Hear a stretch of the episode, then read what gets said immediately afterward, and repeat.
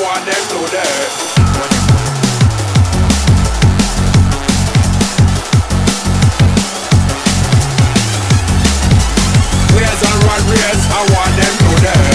Footcast, fútbol centroamericano.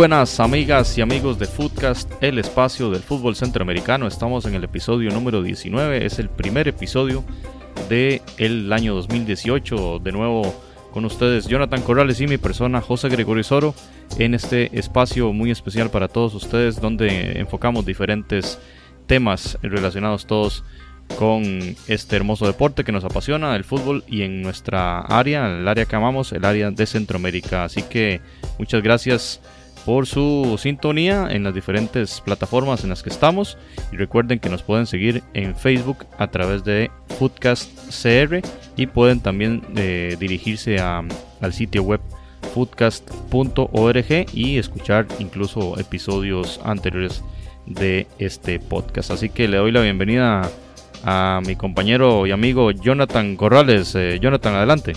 ¿Qué tal José? Muy buenas eh, a todos y pues un placer estar de nuevo con todos ustedes en este podcast del 2018 que realmente es un año que viene bastante cargado entonces pues vamos como, como dicen eh, por ahí en otro medio de comunicación poniéndonos las pilas.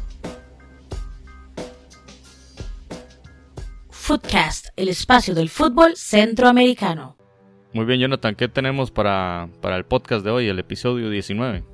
Ok, bueno, primero vamos a hablar bastante sobre los eventos que se vienen para este 2018, la agenda para este 2018 para que usted lo vaya anotando y lo tenga ahí bien presente. Luego vamos a tocar un poquito por encima lo que está ocurriendo por las diferentes ligas centroamericanas, nuestro tradicional repaso y como tema de fondo el día de hoy, por supuesto, la Liga de Campeones de CONCACAF que inicia la próxima semana y tenemos los diferentes cruces que se van a presentar y finalmente vamos a cerrar ahí con algunas noticias eh, del fútbol centroamericano. Es una agenda muy cargada para el 2018 y, y aquí estamos eh, con Foodcast para tener en cuenta esto y, y repetir que este es un espacio no solo de análisis, sino también de aprendizaje para todo el mundo, ¿verdad? Aquí nosotros desde que iniciamos en septiembre de 2017 hemos aprendido muchísimo en las diferentes ligas, los diferentes eh, espacios, las diferentes competiciones nacionales e internacionales. eh, hemos tenido invitados de los diferentes países y aprendido de los clubes y sin duda que Jonathan, eh, bueno, hemos aprendido que es al final la- lo que queremos de Foodcast y conocimos de muchas experiencias en Panamá, en Honduras, en Guate, en El Salvador, ¿verdad? Yo creo que ha, ha sido un espacio muy, muy rico y esperamos en este año también seguir compartiendo con la gente muchos de los conocimientos sobre las diferentes ligas y los diferentes jugadores y competiciones en la región. Exactamente, y no, no solamente eso, sino que para este año también tenemos muchas sorpresas gracias a esos contactos que hemos venido haciendo desde, desde el año anterior y el aprendizaje, como bien usted lo dice. Yo creo que ya para este año pues el, eh, se vienen pues teniendo un poquito más claro cuál es el panorama y eh, definitivamente uno podría pensar que ya eh, en cuanto al 2018 todo está enfocado hacia el mundial, pero hay muchísimo más. Muy bien, entonces vamos a repasar cuál es la agenda que vamos a tener para este 2018, empezando por dos temas muy importantes en el caso de El Salvador. Una es que se cumplen el 60 aniversario de la participación de El Salvador en los Juegos Olímpicos de México 1968, un evento que todavía se recuerda con muchísimo cariño allá en el pueblo eh, Cuscatleco, que con una participación muy importante y además de eso, también eh, hay un personaje en particular que este año cumple 60 años y es posiblemente el mejor jugador centroamericano de todos los tiempos. El señor Mágico González cumple 60 años. De hecho, ya el Club de Cádiz le hizo un homenaje muy especial en este 2018 por ese evento. Pero también la próxima semana, 22 de febrero, inicia la Liga de Campeones de CONCACAF. Perdón, el 20 de febrero empieza la Liga de Campeones de CONCACAF, un evento que ya todos lo, de- lo debemos tener ahí anotado. Y en septiembre inicia la Liga de Naciones de CONCACAF. La fecha en específico todavía no está definida. Recordemos que el sorteo se va a realizar el próximo mes en Miami, el cual vamos a estar muy pendientes de eso también. Y eh, para los amantes del fútbol español, el clásico del 2018 será el 6 de mayo en el Camp Nou, con el horario todavía por confirmar. Posteriormente también tenemos el premundial para el, eh, premundial femenino en la categoría sub-17 que se va a efectuar en Nicaragua del 19 al 29 de abril. Entonces también vamos a estar muy pendientes. Y también un tema que tocamos el año pasado y es los Juegos Centroamericanos y del Caribe que se van a efectuar en Barranquilla en este 2018 y serán del 19 de julio al 3 de agosto, eh, lo cual lo vamos a tener ahí muy pendiente también para que usted también lo tenga bien anotado ahí desde el día de hoy. Anótelo, 26 de mayo, la final de la Liga de Campeones de la UEFA en Kiev, para que ese día no se comprometa, ese día no se case, ese día no haga ninguna fiesta familiar, ese día es de la Champions. Y por supuesto, en este 2018, a partir del 14 de junio al 15 de julio, la Copa Mundial de la FIFA Rusia 2018. Sí, un año bastante cargado, Jonathan. Y muchísimas actividades. Lo del Salvador, muy interesante. Lo del Mágico González, pues yo creo que sin palabras, cuando hicimos el análisis de los mejores jugadores de Centroamérica en toda la historia, pues ahí obviamente estaba la figura y el nombre del Mágico González, muy recordado por todos nosotros y sin duda con, muchos recuerdos por el paso en el fútbol español y con la selecta. Y pues eh, desde este episodio vamos a hablar de la Liga de Campeones de la CONCACAF. Eh, es, el, es, el, evento más importante de, de, competición internacional en la Confederación y veremos y analizaremos en Footcast el paso de los equipos de Centroamérica en esta competición. Desearíamos que, que sea de mu un muy buen año para, para los clubes que nos representan en esta competición que ya veremos ahorita en un rato.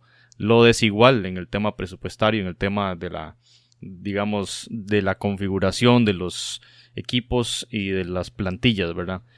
Eh, lo del clásico español, ahí estaremos muy pendientes, en especial por la figura de Keylor Navas Gamboa, nuestro representante centroamericano en, en, el Real Madrid.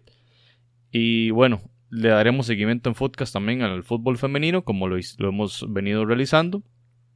Y en esta ocasión, con este premundial, que tendremos mucha atención en ese premundial que se realizará en Managua eh, por la representación tanto de Costa Rica como la de Nicaragua, lo que usted mencionaba también de los Juegos de Centroamericanos y el Caribe, la final de la Champions y la Copa Mundo, que no está de más decir que nosotros como Foodcast estaremos por acá analizando muchísimo el devenir de las elecciones panameña y costarricense en, en este en el máximo torneo que esperamos Jonathan que que nos vaya muy bien. Lo esperamos, ¿verdad? Hay que ser positivos. Sin embargo, ya hemos analizado acá en episodios anteriores, en especial el de diciembre, donde hicimos el análisis del sorteo, que nos tocaron grupos bastante complicados, tanto para Panamá como el equipo costarricense, Jonathan. Así es, un panorama amplio, una agenda totalmente cargada de eventos deportivos, especialmente de fútbol. Y por supuesto, aquí estaremos haciendo todo el análisis y esperamos también contar con la participación de todos ustedes.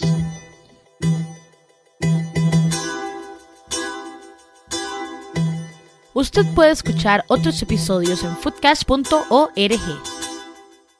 Bueno, Jonathan, y para entrar en materia, vamos a hablar de las ligas centroamericanas. Vamos a hacer un repaso inicialmente sobre esos eh, campeones de los diferentes países en el torneo de apertura que era el que se llevó en el segundo semestre del 2017. Entonces vamos a repasar rápidamente los diferentes campeones que se registraron en los países y que coincidió con, con esa primera temporada de Footcast donde veíamos en el tema guatemalteco el campeón finalmente resultó ser el antigua Guatemala Fútbol Club en El Salvador el Alianza Fútbol Club de San Salvador en Honduras el campeón luego de una de un torneo bastante eh, tortuoso, si se quiere así, por el tema de la crisis política eh, que se desarrolló en el país catracho tras las elecciones en el mes de noviembre y pues la final eh, fue realizada incluso cerca del fin de año, El Real España finalmente luego de una igual una campaña donde mencionaba Jonathan, recuerdo el tema de la de la destitución del técnico, nuevo técnico, un equipo que vino y que subió y que bajó y luego volvió a subir y llegó al campeonato en Honduras el Real España. En Nicaragua nos habló bastante nuestro amigo Alejandro sobre el Walter Ferretti, campeón, el campeón nicaragüense, y campeón de la capital. Ah, en el fútbol de Costa Rica, un fenómeno muy interesante, el municipal de Pérez Celedón logró el título tras una fase eh, cuadrangular impecable donde, donde derrotó a todos sus rivales y este alcanzó, alcanzó la final y la gente realmente no esperaba un título del Pérez Celedón, sin embargo logra este primer campeonato del Municipal de Pérez Celedón y en Panamá donde veíamos eh, la final en, en, la cual el Chorrillo FC eh, se dejó el título en, en, aquel, en aquel juego en el Rommel Fernández y que una curiosidad en el tema panameño es que el, el partido o más bien el título se disputa a un juego. Entonces ahí tenemos Antigua, Alianza Real España, Walter Ferretti, Municipal de Pérez Celedón y Chorrillo FC son los actuales campeones en el fútbol de Centroamérica, Jonathan. Así es, bueno, fue definitivamente una, un segundo semestre muy interesante en Centroamérica con algunos altibajos definitivamente, no solamente eh, en rendimientos altos, sino también algunos hechos bochornosos, de verdad bochornosos y cosas que definitivamente como área se deben mejorar. Y ahora, si usted, al igual que yo, lleva dos meses totalmente desprendido de todo lo que ha ocurrido en Centroamérica y este año, este 2018, usted cree que todo está normal, que todo sigue igual que el año anterior, pues no, Ahora resulta que, por ejemplo, en Costa Rica la Liga Deportiva La Juelense está en primer lugar. Y bueno, o sea, ¿qué, diablos pasó ahí? Ya vamos a entrar en ese tema. Por ejemplo, empezando con el tema de Guatemala, que Antigua quedó campeón, repasando lo que ha ocurrido en este 2018 en Guatemala, pues las cosas em, en el caso de para Antigua siguen bien. Ahí está en segundo lugar con un partido menos eh, porque la fecha número 8 empezó ayer y eh, eh, seguiría el día de hoy. Ahí podemos decir que Antigua está casi prácticamente en el primer lugar y en segundo lugar entraría el Petapa. El día de hoy Petapa está primero, pero con un partido más. Y en, en el último lugar aparece Malacateco, que de hecho Malacateco está jugando el jugador costarricense Ángel Porras, ahí lleva tres goles está teniendo una buena campaña, no así su club. Y en el caso de eh, el municipal, pues el jugador Blas Pérez eh, está teniendo una buena campaña, ya lleva cinco goles en siete partidos, pero el municipal está apareciendo en este momento ya en la cuarta posición, pues ahí en una zona de clasificación, pero con bastantes altibajos, que sería más o menos ahí, pues el panorama que tiene el equipo de municipal que en este momento es dirigido por el señor em, Hernán Medford. Y en el caso de comunicaciones, donde está Ronald González, pues está todavía peor, eh, empatado en puntos un poquito con el tema de municipal, pero con em, pues bastante irregularidad también. No se, no se puede observar así algún jugador que empieza a destacar. En el caso de las anotaciones, pues aparece ahí Marvin Ceballos, el guatemalteco con dos goles y de ahí poco más. Así que bueno, en el caso de comunicaciones uno no está todavía muy seguro de cuál sería el panorama que podría tener esta temporada. El Chelajú, que era otro de los equipos protagonistas, no ha empezado bien, al igual que el Guastatoya, que el Guastatoya tuvo una buena temporada anterior. Este año no se ve ahí entre los primeros lugares. Y pareciera ahí que la sorpresa la está dando el equipo de Petapa y Sanarate. Ahora bien, hay que esperar cómo se van a desarrollar las próximas jornadas y lo que a veces ocurre, ¿verdad? Que los equipos de abajo empiezan, inician bien la temporada, pero conforme van, van pasando las jornadas, eh, pues todo vuelve a la, normalidad, como se dice en estadística, volver a la media. Entonces vamos a ver ahí qué ocurre con el caso de Guatemala. Bueno, y en Costa Rica, como mencionaba Jonathan, el, el regreso de la Liga Deportiva de la Jolense a los primeros lugares luego de una campaña bastante buena. Eh, so pena decir que el, único partido, digamos, donde se vio mal el equipo alajuelense fue contra Saprissa. Sin embargo, el resto se ha visto bastante bien y esa dupla goleadora de Jonathan McDonald y Roger Rojas, ex Olimpia, ha venido eh, a provocar una, un crecimiento enorme de este equipo alajuelense y sin duda que le da mucho eh, mucha competitividad en la parte alta del, del campeonato local que sin Alajuelense Heredia y Saprissa eran los que disputaban esto y ahora metiéndose ahí el Alajuelense como una tercera fuerza y detrás de ellos Santos y Pérez Celedón que parece que no aflojan, ¿verdad? El Pérez Celedón, el actual campeón, alguna gente decía que fue un golpe de suerte y demás, pero ahí está demostrando también que, que viene, eh, que mantiene la competitividad, lo mismo que el Santos de Guapiles.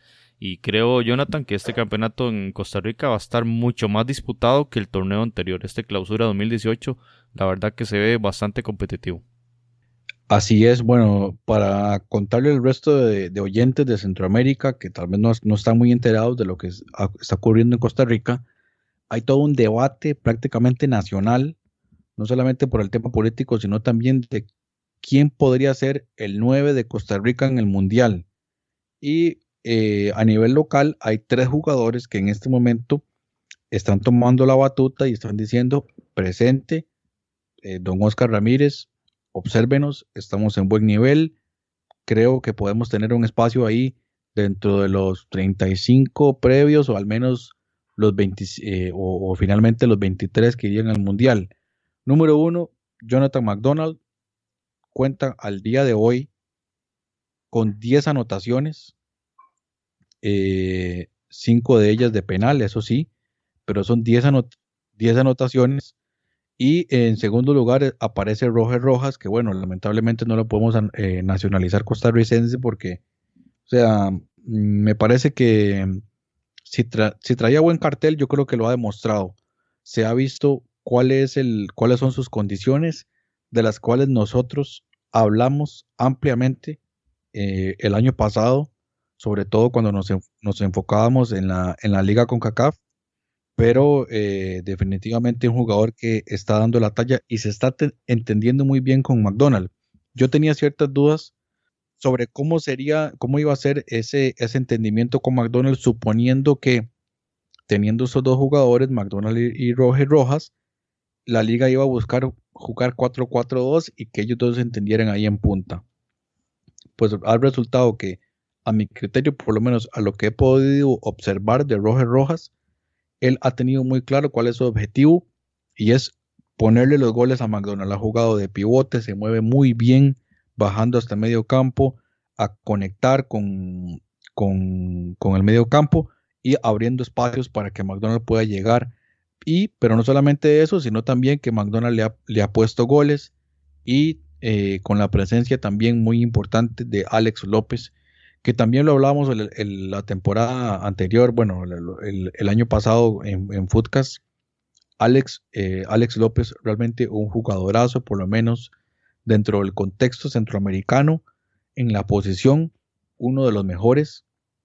Eh, la visión de juego que tiene es muy buena y yo creo que la Liga, la Liga Deportiva Alajuelense definitivamente hizo una excelente contratación en el señor Alex López, el Olimpia o sea, eh, eh, como dicen, lo tienen desplumado totalmente al Olimpia porque eh, tres fichas muy importantes que se ha traído Liga Deportiva Alajuelense, Roger Rojas, Alex López y el caso de Luis Garrido, pues prácticamente la columna vertebral de, Honduras. Y ahorita vamos a, vamos a repasar qué es lo que está pasando con el Olimpia después de la salida de estos jugadores, pero para terminar el, el panorama de los números 9, Jonathan McDonald, Josué Mitchell de Pérez Celedón, eh, con una excelente temporada anterior. Y el otro que está apareciendo ahí es David Ramírez del Deportivo Saprissa. Esos tres jugadores delanteros número 9 son los que en este momento están tocando la puerta de la selección nacional. David Ramírez tiene seis goles, uno de ellos de penal, eh, perdón, 6 goles, ninguno de penal. Josué Mitchell tiene 6 goles, ninguno de penal. Y Jonathan McDonald, que tiene 10 goles, 5 de ellos de penal, es el, el conteo goleador de estos, de estos muchachos. Y para ampliar un poco ahí el panorama que está ocurriendo en Costa Rica, no solamente lo de la Liga Deportiva Alajuelense, que definitivamente es eh, un cambio radical en el rendimiento, no, es para menos también que ha tenido un, una importante inversión. También tocar el tema del Santos de Guapiles, que fue protagonista el año, el año anterior. Este año no ha tenido un paso eh, tan regular, ha tenido ahí algunos altibajos solamente ha partido dos partidos, pero el problema son esos empates. Y esos empates lo tienen en este momento en la sexta posición. Y en la parte de abajo es donde está el panorama más caliente porque hay dos equipos que así literalmente están compitiendo para ver cuál de los dos desciende. Eh, cuál de los dos eh, juega peor, Liberia y Cartaginés. Eh, realmente no, no es difícil decir cuál de los dos podría caer más bajo, porque en este momento su rendimiento es eh, paupérrimo y, eh, o sea, no, no, hay, no hay duda que entre estos dos es donde va a salir el, el próximo integrante de la segunda división. Muy interesante, Jonathan. Y entonces esperaremos mucho en Footcast el análisis también de, de estas ligas y estas competiciones nacionales donde obviamente tomaremos en cuenta el parecer de nuestros compañeros en los diferentes países. Nos interesará saber, por ejemplo, cómo, cómo va a defender el Real España ese título en el campeonato hondureño tan disputado, tan peleado, y lo que usted mencionaba de ese debilitamiento del Olimpia ante la salida de estos tres jugadores figuras del club del club Olimpia hacia la Juelense, ¿verdad? Eh, este, cómo este equipo la Jolense se reforzó demasiado bien, pensando en un torneo muy, de mucha competitividad y, y, con jugadores realmente que le están dando la talla a los pocos partidos de, ver, de haberse incorporado a las filas rojinegras. Realmente lo de Alex López a mí me, me, llama mucho la atención. Ya lo conocíamos, ya lo habíamos visto con la selección, lo, lo habíamos visto en la liga con CACAF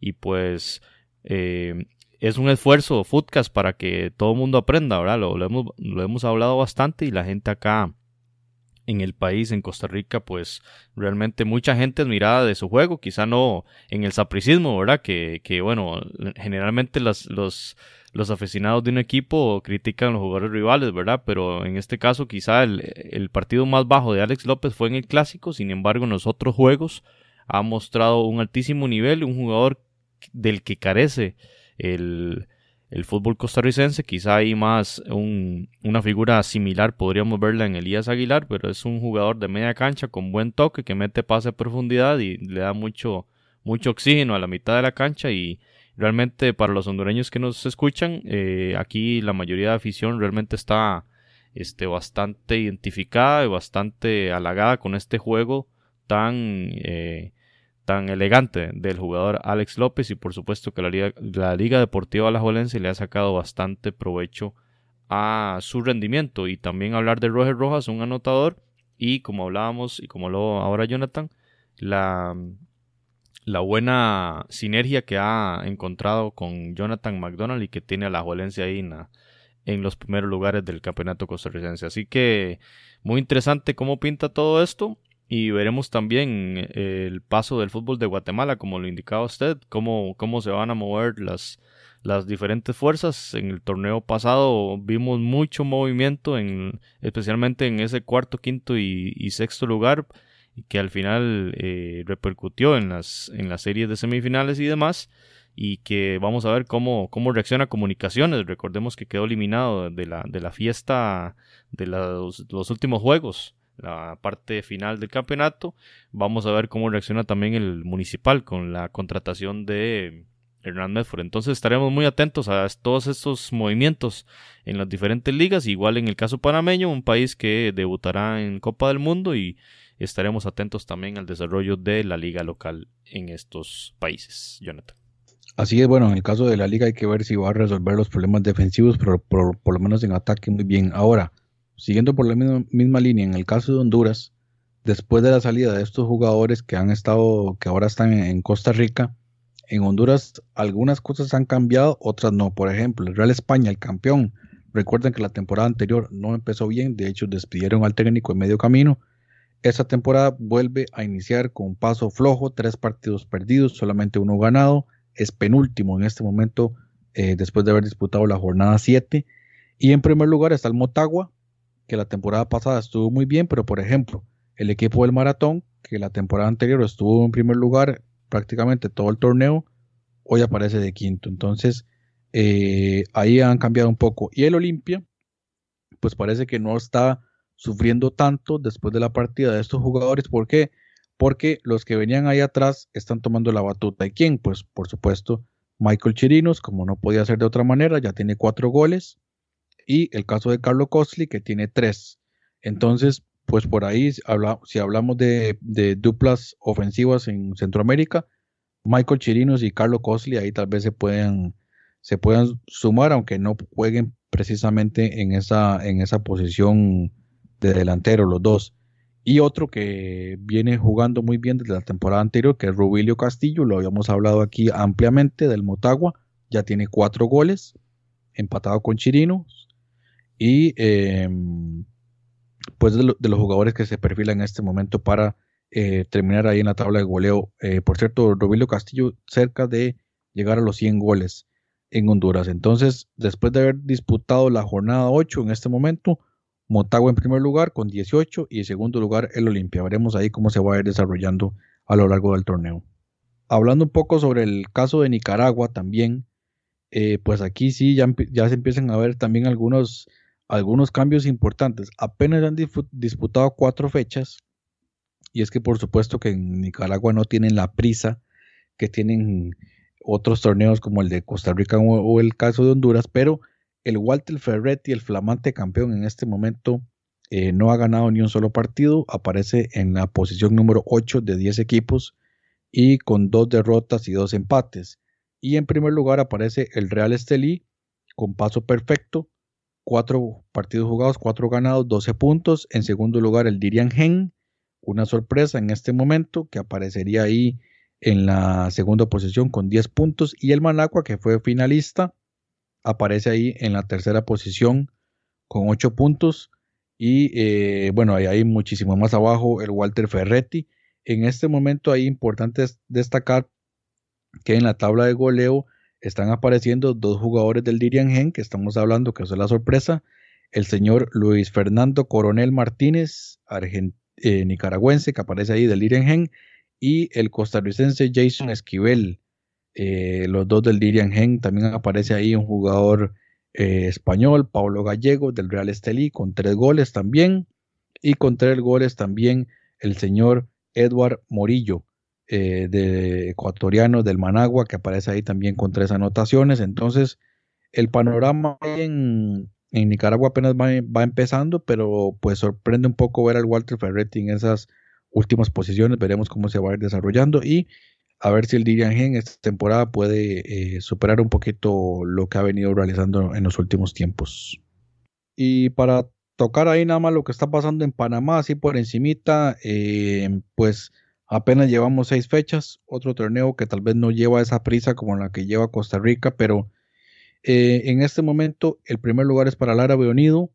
El Chorrillo, que es el actual campeón, aparece de cuarto lugar eh, con 11 puntos. Ha perdido un partido y creo que la sorpresa en este momento la está dando la Alianza, que la temporada anterior no estuvo para nada bien.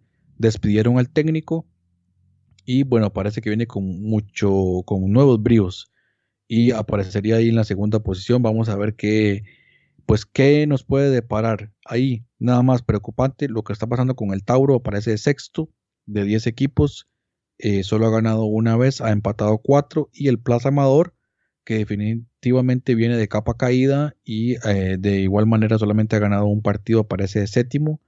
Entonces, pues eh, equipos que la temporada anterior pues estuvieron ahí eh, en los primeros lugares, ya esta temporada no viene.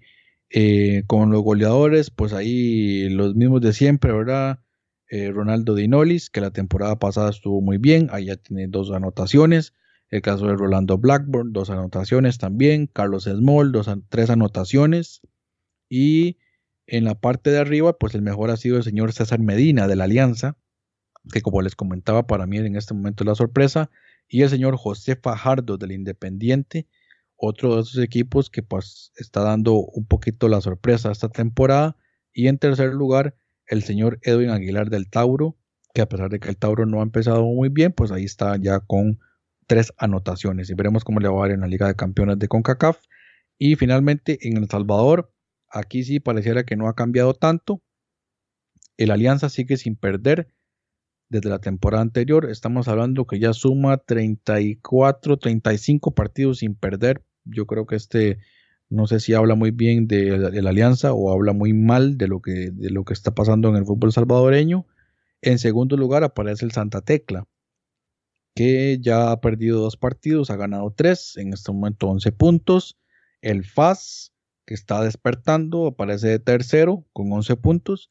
Y Luis Ángel Firpo, un equipo que la temporada pasada definitivamente la pasó muy mal y está pasando con, por problemas económicos aparece ahí en cuarto lugar. Sigue el Águila con mal rendimiento, Sonsonate con mal rendimiento, Limeño ahí un rendimiento eh, muy difícil y en este momento el que la está pasando peor es el Isidro Metamán, otro ahora un equipo muy importante en El Salvador. En cuanto a la tabla de goleo, ahí aparece el jugador Ricardiño del Santa Tecla, jugador brasileño, tiene cinco goles. Eh, veremos qué puede hacer en la Liga de Campeones de CONCACAF. El caso de eh, el jugador Diego Galdames del Municipal Limeño tiene cinco goles también. Y eh, pues aquí lo demás pareciera que no ha cambiado tanto. El goleador de la temporada pasada, Gustavo Guerreño, el paraguayo, aparece con cuatro goles de la Alianza. Fito Zelaya con tres goles de la Alianza también.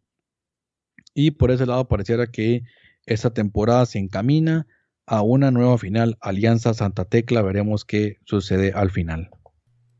Jonathan, ahí para cerrar el tema, nada más indicar lo de Walter Ferretti, recordemos lo que Alejandro Sánchez del Nuevo Diario de Nicaragua nos había conversado. El equipo de la capital entró en una severa crisis económica, recordemos que incluso su goleador Bernardo Laureiro tuvieron que descartarlo, este jugador era el goleador del equipo, fue el que llevó el equipo al campeonato y descartar al mejor jugador no es nada, no es nada bueno para ningún equipo de futbolero. Y pues el Walter Ferretti eh, al descartar a este jugador descartó el gol también. Eh, quizá por ahí va la explicación. Ahora este jugador Laureiro está jugando en, en la segunda división de Uruguay y sin duda que es un elemento crítico ahí del Walter Ferretti, como nos comentaba Alejandro, y esa severa crisis económica que sacude al equipo de Managua, como le ha afectado también a nivel deportivo en el campeonato nicaragüense de fútbol. Bueno, y durante estas vacaciones me di a la tarea de buscar cuáles fueron los tres mejores partidos del 2017 en el área de la, de la de Centroamérica, no tanto de CONCACAF, de Centroamérica. Y pues bueno, elegí tres que para mí fueron pues los mejores partidos del 2017 y eh, quería nada más rápidamente nombrarlos eh, para ya pasar al otro tema y eh, también le voy a dar también el espacio José para que usted nombre los suyos. Primer partido, Cartaginés 4, Saprisa 3 del torneo anterior, el Apertura 2017, un partido realmente mm, pues con muchísimos errores defensivos, pero al final de cuentas un partido muy emocionante. Eh, el otro fue el Olimpia de Honduras 3, Alianza del Salvador 1 por la Liga de Campeones de CONCACAF. Recordemos que la Alianza había ganado el partido de ida 1 eh, a 0 y en la vuelta pues el Olimpia le logró dar la vuelta prácticamente en el último minuto con juego de pólvora incluido ahí dentro del terreno de juego. Pues una, una locura. Y el otro partido, para mí también muy importante de la temporada anterior, en las semifinales, el Motagua y el Olimpia. El Olimpia había ganado la ida 2 a 0 y el Motagua le logra dar la vuelta 3 a 1 y por ventaja deportiva accedió a la final que eh, pues posteriormente perdería contra el Real España, pero un juego muy emocionante y que le dio la victoria al Motagua. Fueron los, los tres mejores partidos eh, ¿Cuáles eh, considera usted que fueron los mejores del 2017, José? Bueno, Jonathan, para mí Los, los mejores, lo que recuerdo es a nivel selección nacional. Eh, estamos hablando de la etapa eliminatoria, la hexagonal final para los puestos de Rusia 2018 y pues se jugaba el partido en el Olímpico Metropolitano San Pedro Sula. Honduras venía en una situación crítica y eh, necesitaba sacar los tres puntos contra, contra México para aspirar ya sea al boleto directo o bien a la plaza de repechaje que fue la que finalmente consiguió y el equipo de Honduras derrotó 3 a 2 a México que inicialmente iba ganando el juego de forma que lo vi como lo veo como un, un partido de los mejores de, de un partido destacado del área centroamericana para el 2017 y sin duda siempre ganar a México, bueno, es todo un acontecimiento en el fútbol del área, sobre todo por la dificultad que significa vencer al rival más calificado y más historia de la confederación en la que estamos, ¿verdad? Entonces Honduras 3, México 2 lo veo como uno de los partidos destacados y el otro es la clasificación directa del equipo panameño a la Copa del Mundo Rusia 2018 en aquel juego en el Rommel Fernández 2 a 1 contra Costa Rica. Eh, con todo y los errores, horrores arbitrales, creo que el, juego este, estará en la memoria por toda la historia de la selección, de, las, de los aficionados canaleros. Ese 2 a 1 con goles de Blas Pérez y el gol en el 88 de Román Torres que llevaron al éxtasis al Rommel Fernández en aquella victoria en, una noche de mucha lluvia, de mucho drama y de mucha alegría. una alegría sin comparación para el fútbol canalero. Me parece otro partido destacado en el 2017 en ese Panamá 2, Costa Rica 1 y Panamá en la Copa del Mundo Rusia 2018, Jonathan. Así es, el famoso gol fantasma en el Rommel Fernández que será recordado, por supuesto, por unos y por otros. Y bueno, yo creo que pues excelentes partidos ahí que van a quedar en la memoria para este 2017. Sí, Jonathan, y esperamos que este año eh, hayan, estemos hablando dentro de un año de, de, algún triunfo de Costa Rica o de Panamá en la Copa Mundial y podamos incluirlo en, esta lista de partidos destacados, en este caso para el 2018. Ahora pasamos a otro tema eh, y es hablar de los jugadores centroamericanos por el mundo en el año anterior, en el 2017. Entonces, para analizar un poquito y brevemente cuáles fueron los mejores jugadores. Eh, bueno, desde mi punto de vista, eh, obviamente Keylor Navas Gamboa, jugador del Real Madrid, eh, por todo el paso exitosísimo de este club en el año anterior y pues la titularidad de Keylor en la mayoría de esos juegos claves del club, sin duda un, un estandarte centroamericano por el mundo, por el fútbol mundial y en todo lugar donde el Real Madrid vaya va a ser noticia, es, siempre está en el, en el foco, siempre están en el, en el ojo de la polémica también este club y, y en el caso de un año de muchos triunfos, de muchos títulos, ahí estuvo Keylor Navas Gamboa siempre levantando títulos, me parece a mí uno de los jugadores y quizá el, jugador más destacado de la, del área centroamericana en el 2017, Jonathan, ¿qué le parece eh, Keylor Navas? Sí, yo creo que ahí no hay, no hay más, ¿verdad? Hay, poco que analizar, como ya lo habíamos comentado la temporada pasada. Eh, Centroamérica no vive su mejor momento en, a nivel europeo, por ahí en, la MLS, donde hay algunos jugadores que han, han, han, destacado, pero definitivamente yo creo que no hay otro. Keylor Navas Gamboa del Real Madrid, el mejor jugador en este momento a nivel centroamericano en ligas internacionales. Bueno, y esperamos de Keylor Navas que continúe esta parte final de su carrera como futbolista activo eh, con mucho éxito y sin duda de nuevo empiezan a sonar los vientos de cambio en la portería del Madrid y bueno, uno desearía que no, no sufriera tanto Keylor, ¿verdad? Que, que ojalá que si, que si continúa ahí siga yéndole bien y si no, que pase a un club también que de mucho talante, de mucha fuerza en el fútbol de Europa y que siga con el buen desempeño que ha traído también en la selección nacional. Y bien, otro jugador que quiero mencionar es Anthony Rubén Lozano, más conocido como el Choco. lo hemos conocido muy bien en la selección Honduras y pues es un jugador que lleva rato de estar en el fútbol de España, eh, jugó en Valencia en segunda división y eh, está, estuvo también con el Tenerife y pasó en el 2017 y por eso lo, lo, coloco aquí como un jugador destacado 2017 del área de Centroamérica a el Choco Lozano porque fue contratado por el Barça B donde jugó 20 partidos. Eh, en esos 20 juegos realizó 3 goles y 4 asistencias. Y la noticia es que en menos de un año no solo brincó al Barça B, sino que el Barça B lo vendió o sea, no duró ni medio año ahí y fue vendido al Girona, un equipo también de Cataluña que disputa la Liga de España. Está en primera división y me parece que el, bueno, esta semana recién tuvo el debut en el equipo porque el traspaso fue hace muy pocos días. Y, pero me parece que es una noticia de mucha trascendencia. Eh, la participación del Choco Lozano en la primera división de la Liga eh, de la Liga Española de Fútbol y con ello me parece que es ya por es, solo ese hecho es nombrarlo como un jugador destacado en el 2017 por ese paso exitoso en el fútbol de España. Footcast, el espacio del fútbol centroamericano.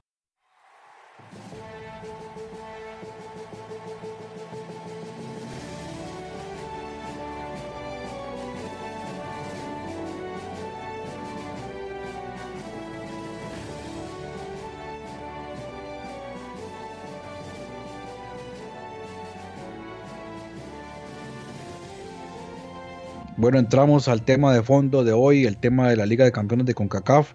Recordemos que el sorteo se había efectuado el 18 de diciembre anterior y habían resultado los siguientes cruces que esto va a empezar, recordemos, partidos de ida empiezan el 20, 20, 21 y 22 de febrero y la vuelta el 27, el 28 y el 1 de marzo.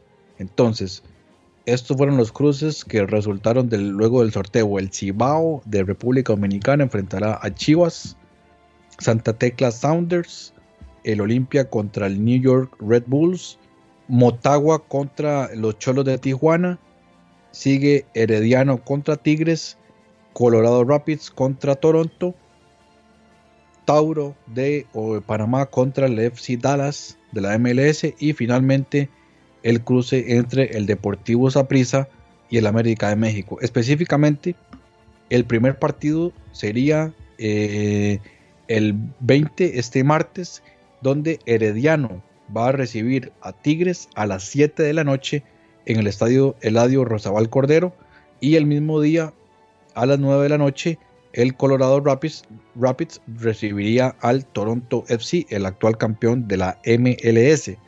El miércoles el Tauro recibiría al Dallas en el estadio Rommel Fernández a las 7 de la noche y a la misma hora en el estadio Ricardo Saprissa el América eh, de México visitaría al Deportivo Saprissa. A las 9 de la noche el Motagua en los Estados Unidos eh, recibiría a Tijuana y eh, para el jueves 22 Cibao Chivas y Santa Tecla Seattle Sounders. Esto sería a las 9 de la noche en El Salvador.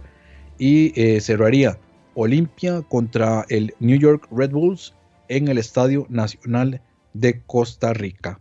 Sí, entonces Jonathan, ahí lo importante eh, o, la noticia, digamos, destacada es el tema de los clubes hondureños, ¿verdad? Cómo eh, tuvieron que desplazar sus juegos de ida, sus juegos como local, a dos sedes en el caso de Motagua, como ya lo dijo usted, a Estados Unidos será en la ciudad de Edinburgh, en Texas, y el, Olimpia jugará de local contra New York Red Bulls en el Estadio Nacional en San José. Entonces, eh, de entrada, estos equipos juegan en desventaja contra eh, sus rivales porque no es lo mismo jugar en un estadio eh, alterno y donde usted no maneja todas las condiciones como lo haría cuando juega en su propio en su propia cancha donde la conoce a la perfección conoce el, manejo de los diferentes detalles extra fútbol que normalmente se dan en, especial en estos torneos en Concacaf y pues entonces ahí el Motagua y el Olimpia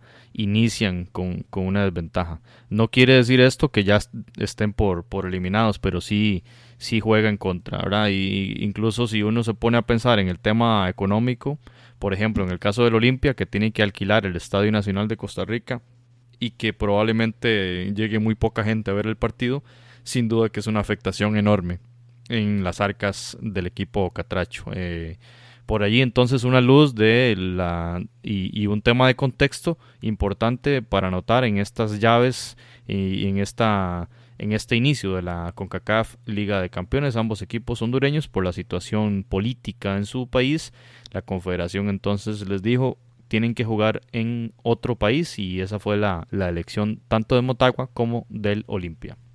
Y antes de, repasarlo eh, propiamente ya los cruces, definitivamente hay algunos parejos y hay otros con diferencias tremendas. Y sobre esas diferencias, ahorita vamos a tener unos datos muy interesantes.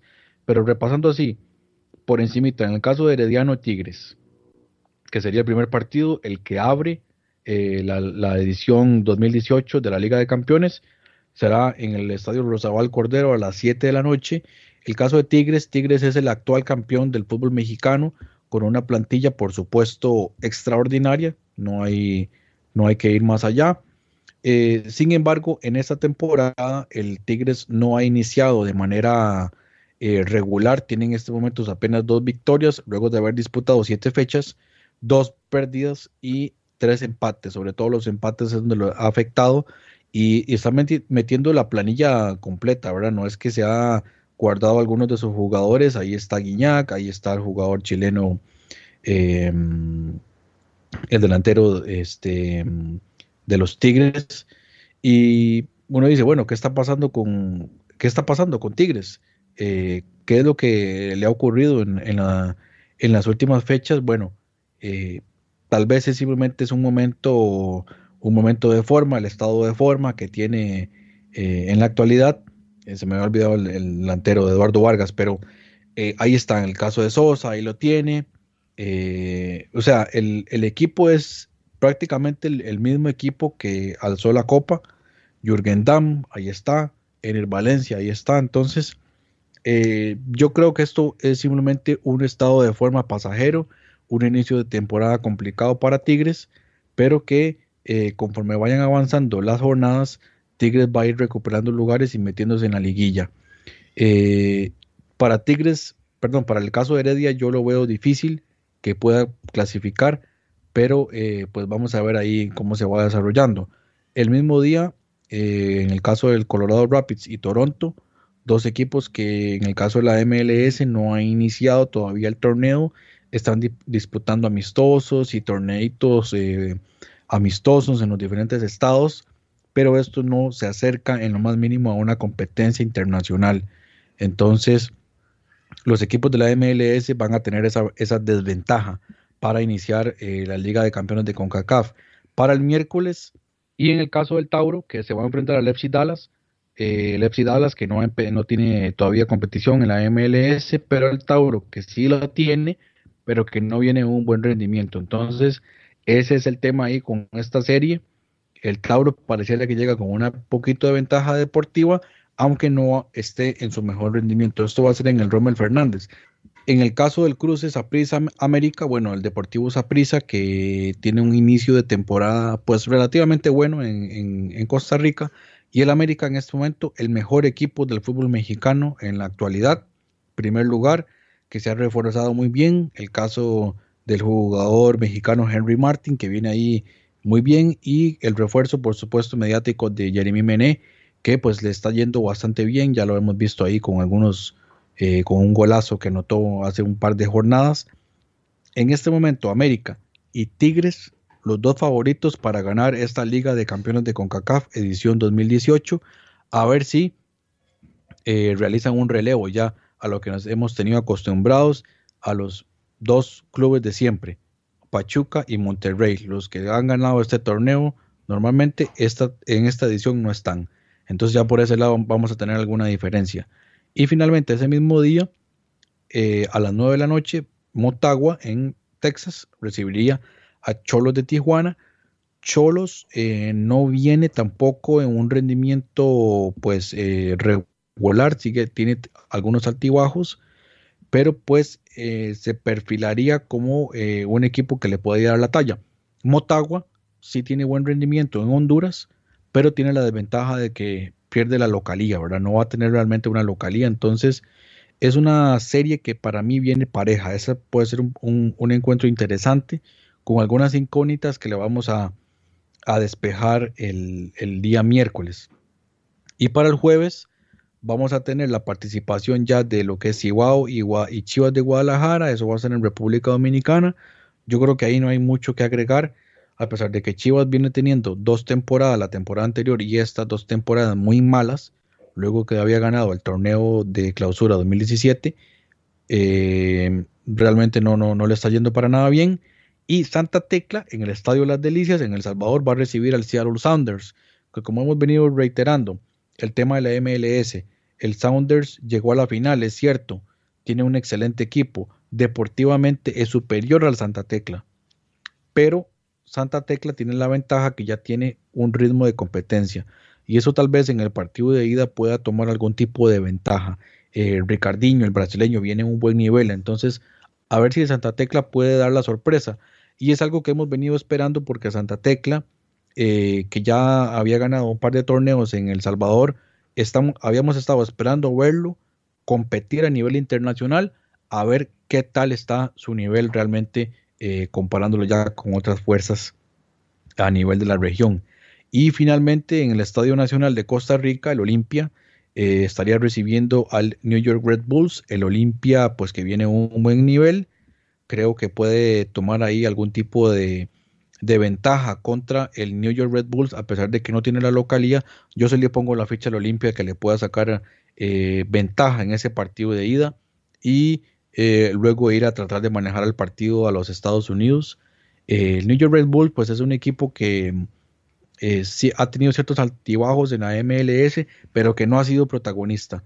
Entonces, tras de que viene sin falta con falta de competencia, creo que no es de esto, en este momento no es de los equipos más importantes en la MLS y esto, eh, como hemos visto en otras ocasiones, eso sí pasa factura. No tener jugadores con experiencia a nivel internacional termina pasando la factura a ciertos equipos de la MLS.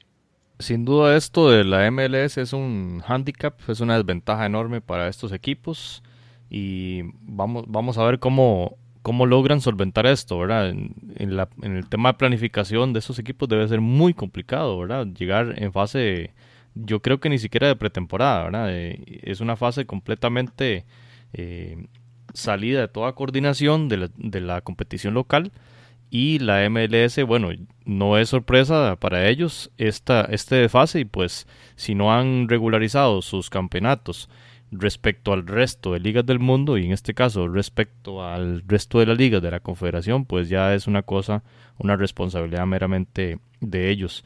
Pero eh, bueno no pueden poner por excusa el tema del calendario pues eh, ya, ya es una costumbre verdad eh, que lleguen fuera del ritmo en esta competición la más importante de la confederación que da un lugar para un club de la Confederación a la Copa del Mundo que se realiza en el mes de diciembre, Copa del Mundo de Clubes.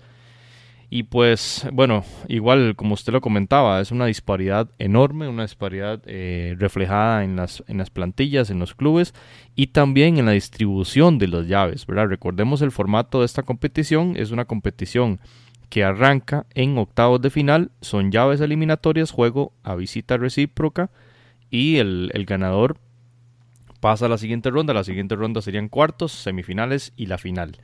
Eh, en, este, en esta ocasión hay un cambio, entonces eh, una, una modificación importante en el formato de la competición que antes se establecía en, en grupos de tres equipos. El primero pasaba y este, los otros dos quedaban fuera de la competición y luego entraban en una fase eh, ya directa de eliminación. Esa fase de grupos es eliminada y bueno, desde mi punto de vista, por dicha la eliminaron, porque grupos de tres es la cosa más extraña que, se ha visto, ¿verdad?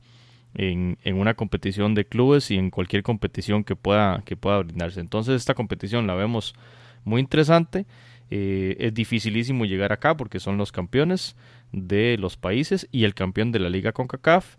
Eh, por supuesto que en el caso de los mexicanos y en el caso de los equipos de Estados Unidos tienen ventaja por la cantidad de clubes que otorga, digamos, la confederación para cada uno de, de esos espacios en, en la Conca Champions, como se nombra normalmente. Recordemos, es un equipo de Canadá, un equipo del Caribe, representado por el Cibao de República Dominicana, cinco de Centroamérica, y son cinco porque fue el, el Olimpia el que logró meterse de último al ganarle al Santos de Guapiles la final de la Liga CONCACAF. Pero aquí está el tema de la desventaja. Hay cuatro mexicanos y cuatro estadounidenses, ¿verdad? En términos de ligas, hay cinco de la MLS. Quizás es la liga, digamos, que tiene más eh, equipos representando en la competición. Además de esta desventaja, está el tema de la desventaja del orden de los juegos, que lo hemos mencionado muchísimo.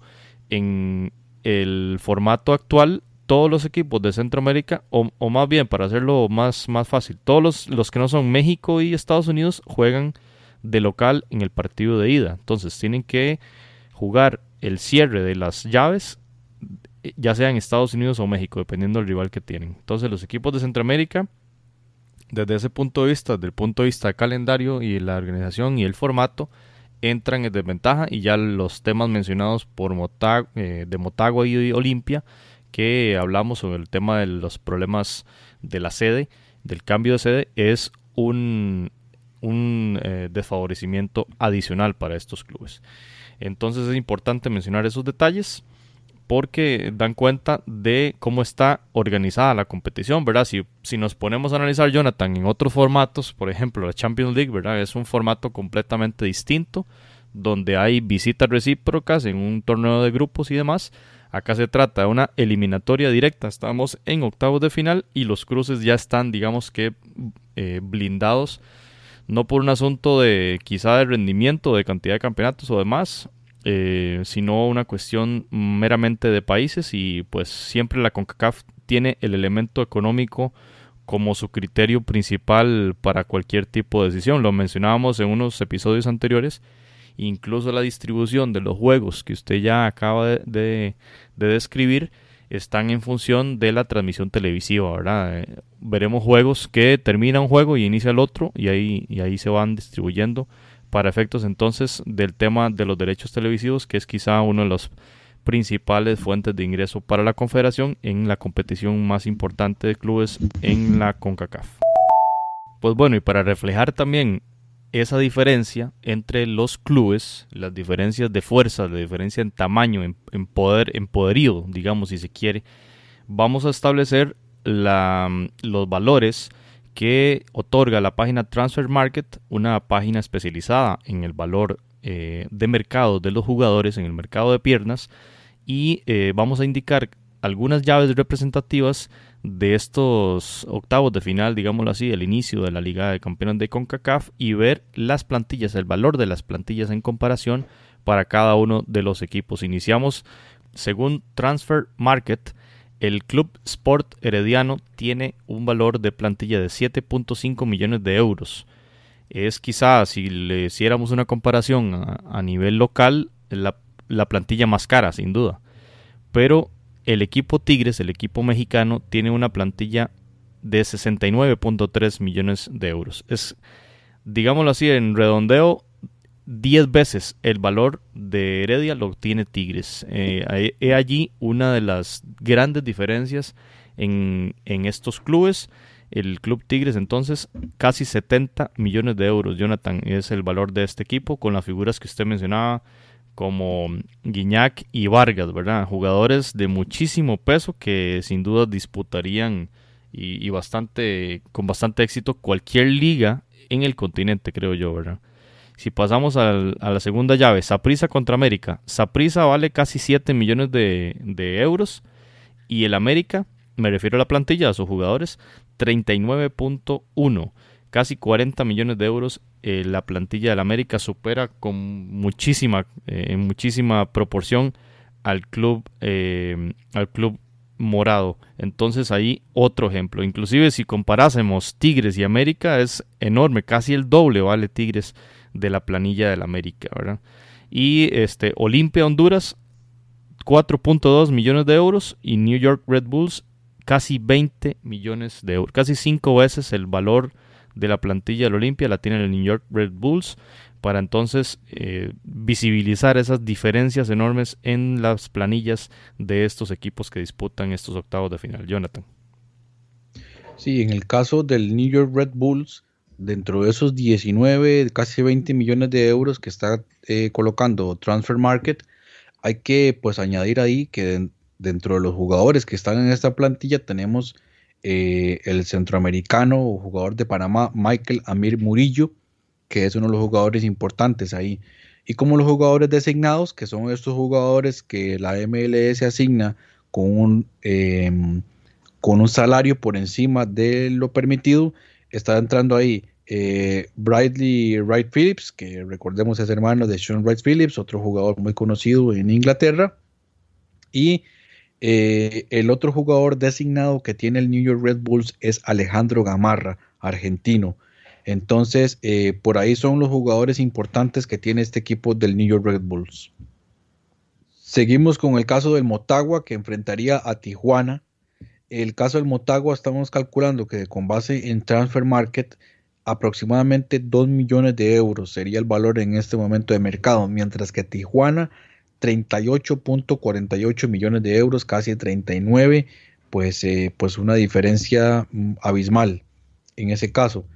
En el caso de Tijuana, pues tiene algunos jugadores que, que son reconocidos, por lo tanto el precio del valor de mercado aumenta, por ejemplo el caso de Gustavo Bou, que viene de Racing, un jugador importante, Juan Iturbe, que viene a préstamo de la Roma. Entonces ahí usted se da cuenta de cuál es el equipo que tiene en este momento eh, al frente, el equipo de Motagua.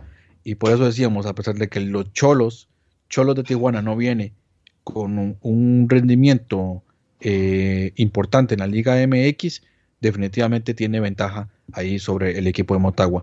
Y Santa Tecla, uno de los casos tal vez más complicados en este momento, si comparamos los precios, eh, un millón de euros estaría cotizando Transfer Market y contra el Seattle Sounders 20 millones de euros sería el precio.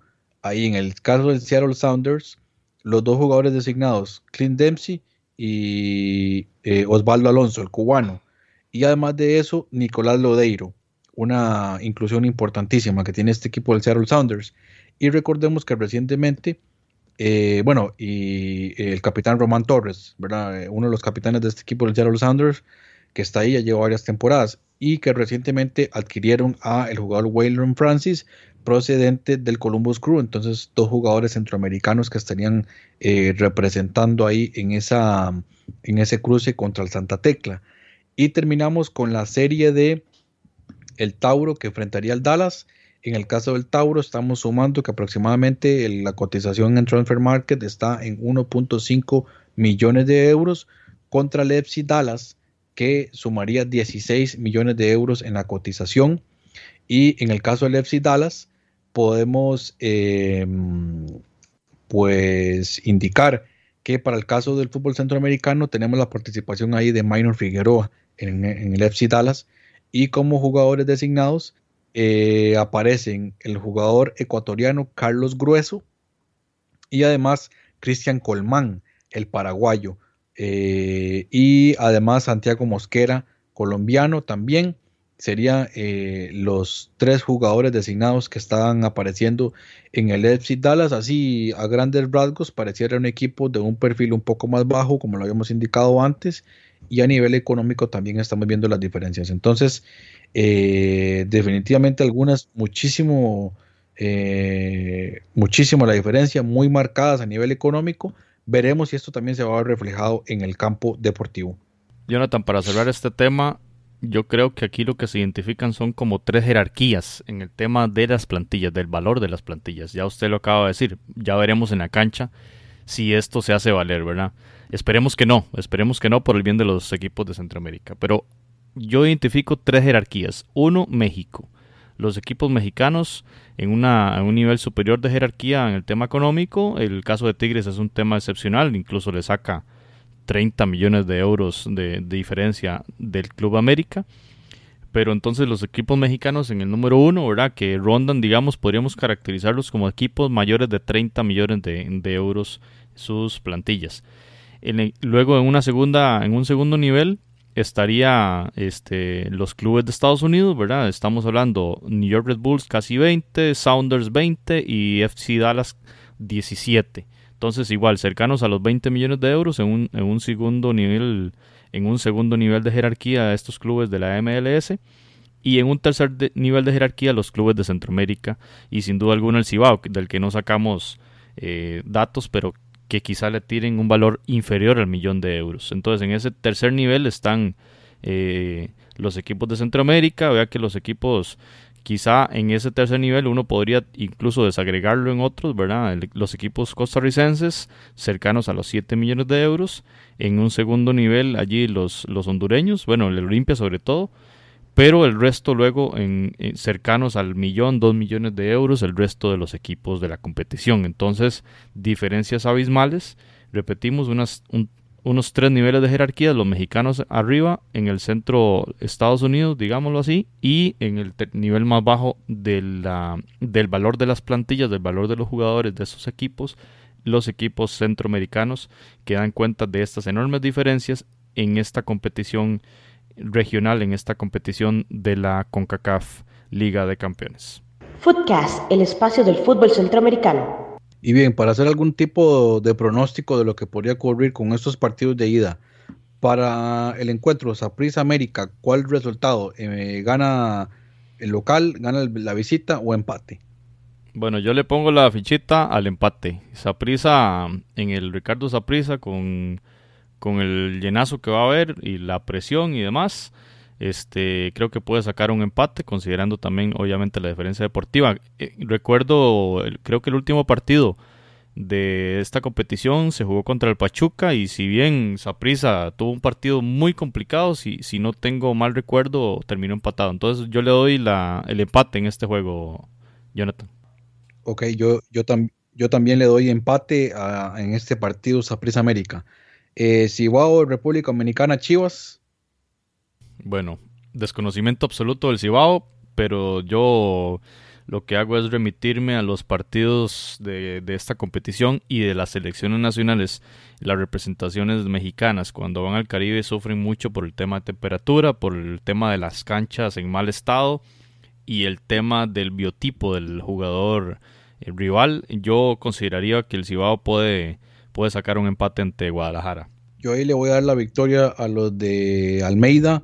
Creo que Chivas saca la victoria ya. Pasamos entonces, Santa Tecla Sounders. Eh, ¿Cuál resultado? Bueno, ahí la fichita se la doy a los salvadoreños. Eh, Sounders, lo que usted mencionó de la MLS y demás, bajo ritmo. Y bueno, esperemos que Santa Tecla entre bien enchufado y entre con toda la gana para ver si puede sacar este primer juego si quiere sacar esta serie contra el equipo de la MLS. Yo igual ahí le pongo la ficha a Santa Tecla, aunque sea por la mínima, sacaría la victoria. Luego viene Olimpia, New York Red Bulls. Bueno, hoy por hoy el Olimpia es el mejor equipo de Centroamérica. Lo, lo confirmó en noviembre pasado con el título de la liga CONCACAF contra Santos. Ya conoce el Estadio Nacional de Costa Rica, donde disputará este juego como local y el tema MLS ya bien explicado por usted. Creo que Olimpia, más allá de las bajas de los jugadores que hemos mencionado que ahora están en Alajuelense, sigue manteniendo esa, esa casta, ese equipo bravo y ahí sigue Cosli si no me equivoco y yo esperaría una victoria del club hondureño acá en Costa Rica contra el New York Red Bulls. Yo igual le estoy poniendo la fichita ahí al Olimpia eh, que sacaría la victoria en ese partido de ida. Seguimos con el que se jugará en Texas, Motagua contra Cholos de Tijuana. Bueno, ahí la fichita se la pongo al equipo mexicano. Eh, Motagua juega de visita, juega de local de visita, digámoslo así. Juega en Texas, eh, juega en Estados Unidos como local, en una competición brava. Eh, donde en un estado donde hay muchísimo mexicano que quizá estará apoyando, estará apoyando al equipo de Cholos. Yo creo que Motagua va a jugar de visita en ese partido y le doy, además toda la temática de la diferencia de plantillas y demás, creo que Cholos va a llevarse el juego. Yo a este le voy a poner la fichita al Motagua, que pueda sacar la cara ahí por el fútbol catracho también, igual que el Olimpia. Y pasamos ahora entonces al Herediano contra Tigres. Bueno, ahí voy a sacar ahí el nacionalismo en juego. Creo que Heredia, eh, si quiere hacer algo, lo, lo, lo, poquito que puede hacer es por lo menos ganar acá por la mínima. Eh, creo que el rival es un rival, es el rival de más peso en la competición. Creo que la altura de Tigres le alcanzaría para, para llegar a semifinales en Copa Libertadores de América si tuviesen los clubes mexicanos de nuevo espacio en esa competición. Así es Tigres, es el, es el candidato a llevarse la competición en CONCACAF. Creo que Heredia, a pesar de ello, ha logrado un buen rendimiento eh, en, los, en los últimos, especialmente en los últimos torneos, porque había otros donde este, perdí acá por goleada ante los clubes mexicanos, pero recuerdo una victoria bastante contundente por tres goles contra el América en esta misma competición, remitiéndome a ese recuerdo positivo y omitiendo el resto de recuerdos negativos de Herediano como local contra equipos mexicanos, le pongo la fichita al equipo de Jafet Soto, Jonathan. Yo ahí le voy a le voy a dar la victoria, le estoy dando la victoria a Tigres, al equipo mexicano, creo que podría sacar el resultado que juega al día de esta grabación, 17 de febrero, eh, juega hoy en la noche y eh, este partido es el martes, entonces hay que ver cómo va a llegar ahí en, cuanto a las rotaciones, pero le estoy dando el gane al equipo de Tigres. Y eh, nos quedan dos, Colorado Rapids, Toronto. ¿Qué resultado le da a este? Bueno, ahí los dos equipos vienen sin ritmo, dos equipos de la MLS, vamos a ver cómo se desenvuelve el juego, pero yo voy yo le pongo la fichita al empate entre estos dos eh, clubes de la MLS. Yo aquí se le voy a dar al Toronto, eh, el actual campeón, eh, ahí con Michael Bradley, con Josie Altidor, con Jovinko y, y, también con la participación panameña ahí. yo creo que se la voy a dar aquí al Toronto. Y finalmente cerramos con el caso del Tauro y el FC Dallas. Bueno, hay que sacar la casta centroamericana. Creo que el Tauro eh, es quizá esa, esa serie es el equipo de Centroamérica que tiene más, más un panorama más positivo para poder sacar esa serie y pasar a cuartos de final. Yo ahí la fichita se la voy a dar a los panameños y vamos con todo para, para poder ganar esa, esa serie contra Dallas. Yo de igual manera se la estoy dando al Tauro. Eh, creo que el Dallas no es un equipo tan de jerarquía todavía en la MLS. Por ahí repasamos los jugadores designados.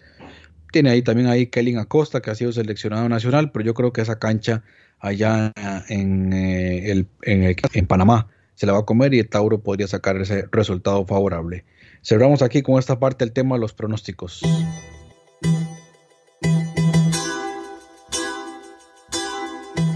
Usted puede escuchar otros episodios en foodcast.org. Intenta Muma Bernardes, aquí viene Muma Bernardes, ataca Muma Bernardes, intenta levantar centro Muma Bernardes, aparece con el... ¡Golazo, golazo, golazo, golazo! ¡Qué golazo, golazo, golazo, golazo, golazo, golazo! De chilena la metió Juan Carlos García,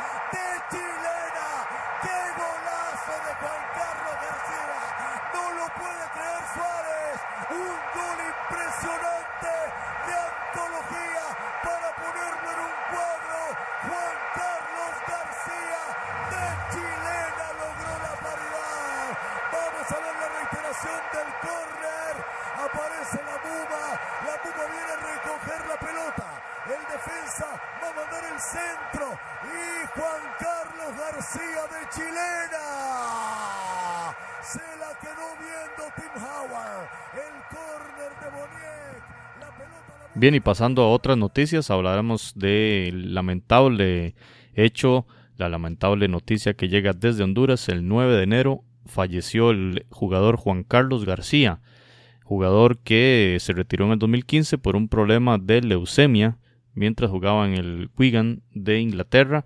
El jugador eh, murió en Tegucigalpa por esta, este padecimiento, esta enfermedad y desgraciadamente murió el día 9 de enero.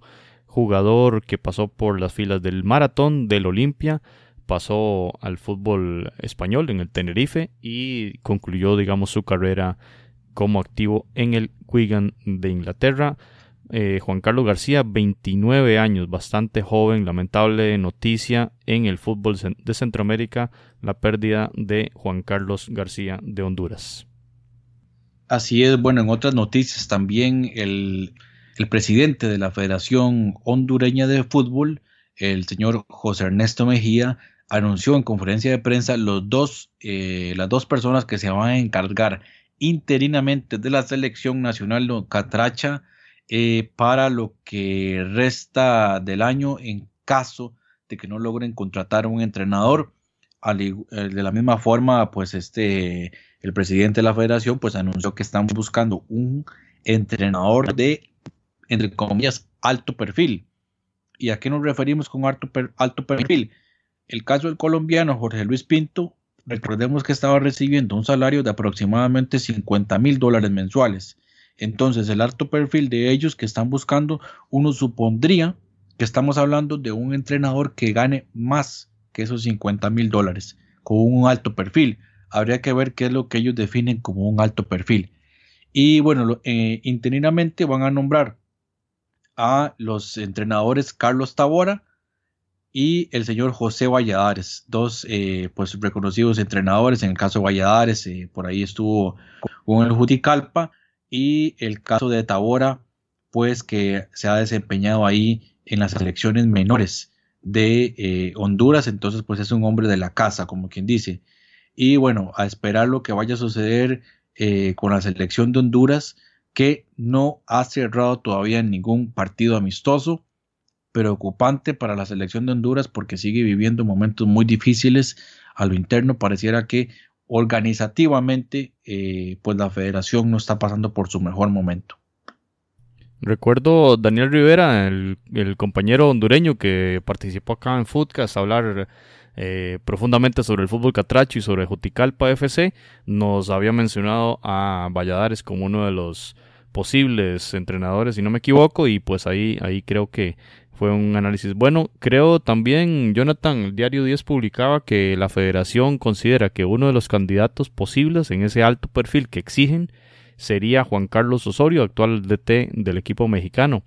Situación que uno se pregunta, bueno, solo hay un rumor de que Juan Carlos Osorio dejará a México después del Mundial de Rusia, pero no está confirmado, ni tampoco de que vaya a buscar equipos en la Confederación. Sin embargo, ya digamos a nivel de prensa, lo importante para nosotros es que se manejan eh, estos rumores, se maneja Juan Carlos Osorio como una de las posibilidades para Honduras en la próxima eliminatoria. Eh, bueno, lo dejamos ahí como rumor, ¿verdad? Pero lo importante es que ya anda ese, ese run run ahí de que, de que, de más o menos el tipo de perfil de DT que anda buscando la selección catracha. Sin embargo, bueno, en el caso de Osorio sí lo vemos bastante complicado que llegue a, a ser una realidad, ¿verdad? Sí, y, en el caso de Pinto, que viene saliendo de, de Honduras, suena para la selección de Ecuador.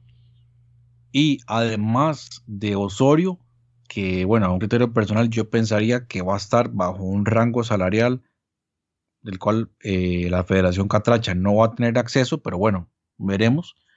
Otros candidatos que ya están sonando es el Bolillo Gómez, que en este momento eh, eh, uno pensaría que después del Mundial habría que ver qué va a pasar. Y el otro es el mexicano Carlos de los Cobos, que ya había sido seleccionador de El Salvador. Entonces veremos qué ocurrirá al final con Honduras que se queda sin amistosos para las fechas FIFA del mes de marzo. Bueno, y hablando de fechas FIFA, vamos a hablar de los partidos preparatorios que tienen las selecciones de Costa Rica y Panamá previo a la Copa del Mundo Rusia 2018. Entonces vamos a iniciar con Costa Rica. ¿Cuáles son esos fogueos, esos partidos de entrenamiento en preparación al debut del 17 de junio contra el equipo de Serbia. Bueno, Costa Rica tiene en fecha FIFA de marzo, tiene doble enfrentamiento, uno contra Escocia, en, dicho país jugará la selección de Costa Rica contra el equipo eh, escocés y el eso será el 23 de marzo. El 27 de marzo en la ciudad de Niza, en Francia, Costa Rica disputará un juego de preparación contra la selección de Túnez, selección mundialista, el 27 de marzo. Entonces, en mayo en, perdón, en abril y mayo no habrá juego de preparación y el siguiente será entonces contra Irlanda del Norte el 3 de junio en el Estadio Nacional en San José, el juego en el que habitualmente la selección despide, se despide ante la afición, el, el juego de preparación contra el equipo de Irlanda del Norte el día 3 de junio y cuatro días después contra Inglaterra en Leeds. En Inglaterra el juego contra el equipo inglés el 7 de junio. Entonces sería ese es de momento confirmado el último eh, partido de preparación de la selección nacional de Costa Rica 10 días antes de su debut en Samara contra el equipo de Serbia. Así es, y por ahí suena un posible partido de entre Costa Rica y Bélgica, que sería el 10 de junio, uno supondría que en Rusia, pero que todavía no está confirmado, que eh, según algunas indicaciones, pues el comité técnico de la federación le había dicho al cuerpo técnico que no era recomendable hacer un partido dentro de esos 10 días antes del debut, pero que aparentemente eh, Oscar Ramírez aún así estaba pidiendo ese amistoso. Y tomando en cuenta también que Bélgica eh, solamente al día de hoy tiene confirmado un amistoso que va a ser en esa fecha FIFA de mes de marzo contra Arabia Saudita. Entonces uno pensaría que tal vez sí hay una posibilidad ahí. Y precisamente hablando de Bélgica y... Jonathan, perdón, perdón, perdón. Hay, que dar un dato muy interesante. Costa Rica jugará contra Túnez y contra Inglaterra. Los dos son rivales de Panamá. Obviamente, eh, cuando hablábamos en Footcast sobre estas negociaciones en diciembre, en el, en el evento mismo del sorteo, donde después del evento en el lobby ahí mismo se, se ¿cómo se llama? Se negociaban los eh, fogueos. Es interesante que están, están viendo esa preparación contra el equipo panameño, tanto tunecinos como ingleses, y de darse eh, de materializarse este encuentro contra Bélgica, que para Costa Rica sería un juego de mucho nivel, de, un sparring de primerísimo nivel, ¿verdad? Este, Costa Rica estaría enfrentando antes del Mundial a los tres rivales del equipo panameño. Me parece un dato muy interesante de brindar y que en el caso de, darse, este, bueno, no recuerdo ningún caso anterior de esto, ¿verdad? Que, que los tres rivales se enfrenten a un rival similar, en el caso ahora Costa Rica y Panamá. Sí, exactamente, y usted lo decía muy bien, nosotros lo dijimos aquí en diciembre, cuando después del sorteo, por las palabras del, de Garrett Southgate, luego del sorteo, nosotros lo, habíamos puesto en el podcast y también lo pusimos en Twitter. Eh, Inglaterra ya tenía cerrado a esa fecha, ya tenía un cerrado, un amistoso, o contra Costa Rica o contra Honduras. Y suponiendo ya por encima lo que estaba pasando en Honduras, el desorden a nivel organizativo, pues el amistoso era con Costa Rica. Y se concretó ya el mes anterior. Y eh, pues a falta de cerrar el amistoso contra Bélgica, pues definitivamente los tres rivales de Panamá se fijaron en Costa Rica, pero ahí hay un truco. ¿Usted cree que el fútbol de Panamá a nivel de selección se parece al de Costa Rica? Me parecía más Honduras eh, y, comparto con usted eh, una oportunidad desperdiciada de parte de la Federación Hondureña, porque esos tres juegos hubieran sido contra ellos, un, rival con un biotipo más similar al, Catracho, y bueno, tres, tres fogueos, tres partidos de primer nivel que me parece que pudieron haber sido bien, bien contra el equipo hondureño. Hubiera sido más útil tanto para Inglaterra, Túnez y Bélgica enfrentarse a Honduras y para Honduras prepararse e iniciar un periodo de preparación antes de la eliminatoria a Qatar contra tres rivales mundialistas. Considero que, que allí la Federación Hondureña lamentablemente desperdició una oportunidad, ¿verdad? y habría que ver si el departamento técnico o el análisis, el grupo de análisis de estas elecciones de Bélgica, Túnez e Inglaterra en algún momento buscaron a Honduras. En estos momentos no lo sabemos. Pero pareciera así por encimita que el hecho de buscar a Costa Rica para buscar un rival, eh, para encontrar un rival similar a Panamá, me parece que está equivocado. Ahora, Panamá. Panamá también ya tiene confirmadas las dos fechas FIFA del mes de marzo. El 22 de marzo va a viajar a Dinamarca para enfrentarse a la selección local en Copenhague y el 27 de marzo viajaría a Suiza, a Lucerna, para enfrentarse también a la selección a la selección suiza, que Suiza es uno de los rivales de Costa Rica. Entonces ahí vamos viendo también el mismo juego, que Suiza busca a Panamá para buscar un rival parecido al de Costa Rica. Eh, también una premisa que, digamos, en primera instancia pareciera errónea. Y el 29 de mayo, como partido de despedida, Irlanda del Norte eh, jugará en el Rommel Fernández y tres días después lo va, a jugar contra Costa Rica en Costa Rica. Y finalmente eh, el, último partido oficial de preparatoria que está mostrando Panamá sería el día 6 de junio que viajará a Oslo para enfrentarse a la selección de Noruega y recordemos que iniciaría ya el Mundial el 18 de junio eh, contra Bélgica en Sochi. Entonces, ese es el panorama para el equipo de Panamá y Costa Rica. Bueno, muy interesante este movimiento de juegos de preparación y también hubo movimiento en el ranking de FIFA que el día 15 de febrero dio a conocer la versión más actualizada de este ranking en el cual en el tema de CONCACAF el equipo mexicano eh, aparece en la, en la posición número, número 17 es entonces la selección en mejor en, en mejor lugar digamos en mejor jerarquía de representativos de CONCACAF en el ranking de la FIFA. El número 24 Estados Unidos, que no va a participar de la Copa del Mundo, y Costa Rica aparece en el puesto 25, eh, sube un lugar respecto al ranking anterior. Y seguido Costa Rica en el 25, hay que buscar bien abajo a Jamaica en el 50, tampoco participará de la Copa Mundial. Y Panamá, el, el, otro representante de la Confederación en Rusia 2018, se ubica en la posición número 53 la selección Catracha eh, está en el puesto 65 y luego ubicamos a El Salvador en el 89, Nicaragua en el 117 y Guatemala es eh, el representativo centroamericano en el lugar número 123.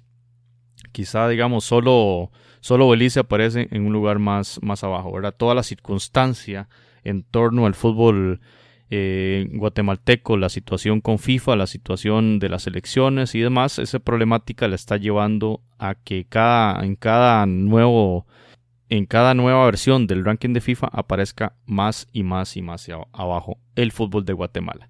En el caso eh, nuestro, en el caso costarricense, entonces se sube un puesto y eh, pues eh, dentro de los 25 mejores del mundo Costa Rica y en el caso panameño dentro de los 53. Es interesante, verdad, si uno hiciera una comparación de la cantidad de selecciones de Copa Mundo en Copa Mundo y eh, del ranking que disponen en este momento. Panamá es el 53 y sin embargo está ahí eh, con un cupo al mundial, ¿verdad? No es necesariamente una cosa mide la otra, pero sin duda que si, lo, si estas selecciones logran eh, buenos resultados, en estos partidos de preparación, pero especialmente en los juegos oficiales que vienen en junio, es donde encontrarán más puntos para subir en el ranking, ¿verdad? Que recordemos que el ranking no es más que, es, es digamos, una cuestión numérica, pero que sí implica, está siendo utilizado para muchos otros elementos, como por ejemplo